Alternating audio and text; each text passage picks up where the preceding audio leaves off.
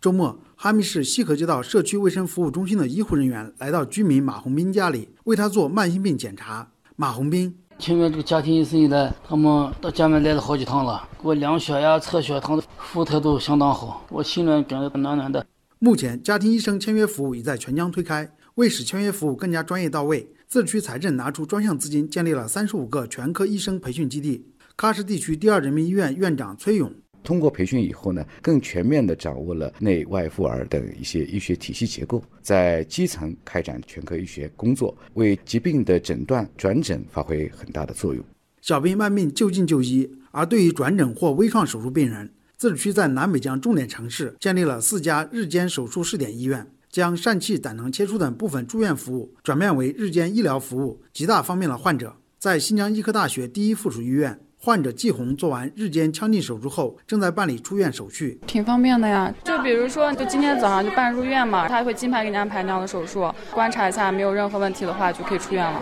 减少了时间，减少了费用，那肯定就是方便患者了呀。让大多数群体公平享受优质医疗服务同时，新疆还积极推行一站式救助结算服务。十月底，南北疆十四个地州将全面实施基本医疗保险、大病保险和医疗救助一站式服务系统。低保户、特困供养人员、建档立卡贫困人员等五类群体将不再为大病重症高昂的医疗费用而发愁。新疆社会保险管理局医保中心主任姚斌：符合民政救助的参保患者，在医疗机构发生的医疗费用、基本医疗保险、大病保险支付完以后，剩余个人承担的这一部分呢，由这个医疗救助给予不低于百分之七十支付。